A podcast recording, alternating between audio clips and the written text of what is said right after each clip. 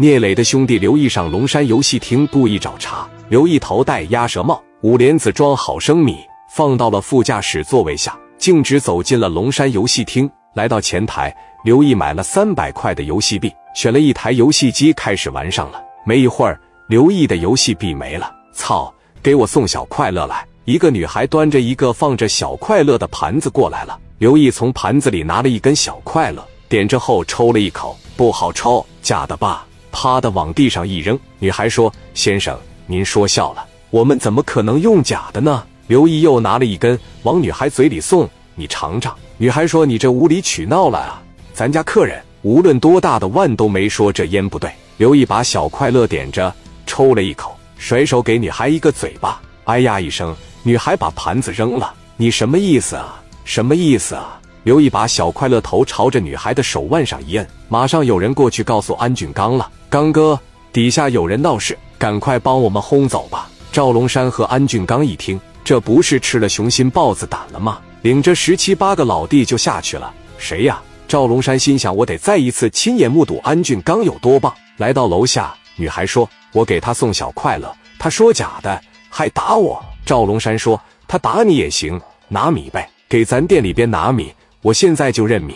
竖起你的耳朵来听好。”我是在这个游戏厅里边看场子的安俊刚，知道吧？安俊刚这话一出来，刘毅一愣，原来是刚哥呀，可算是见到你了。对面的蒋元是你打的吗？你现在的名气太大了，前脚你扎完蒋元，后脚在中山路，你的名声都炸了，人都是爱听奉承话的。安俊刚一听，是吗？老弟，刘毅说让我在你身边鞍前马后的当个小弟吧，我拿米呀，我拿米，老妹。我给你拿一万米，行不行？女孩都没想到自己挨几个嘴巴子能挣一万米。刘毅说：“你跟我出来拿，包括那个女孩也跟我出来拿，大伙一块儿跟我出来拿。我车上有钱，我有的是钱。我家里边是做企业的，一年能挣好几百万。我车上有三四十万现金，我一个大哥给拿一万，算是我的诚意，行不行？各位大哥，安俊刚那帮人乐坏了，这是真的吗？”刘毅说道。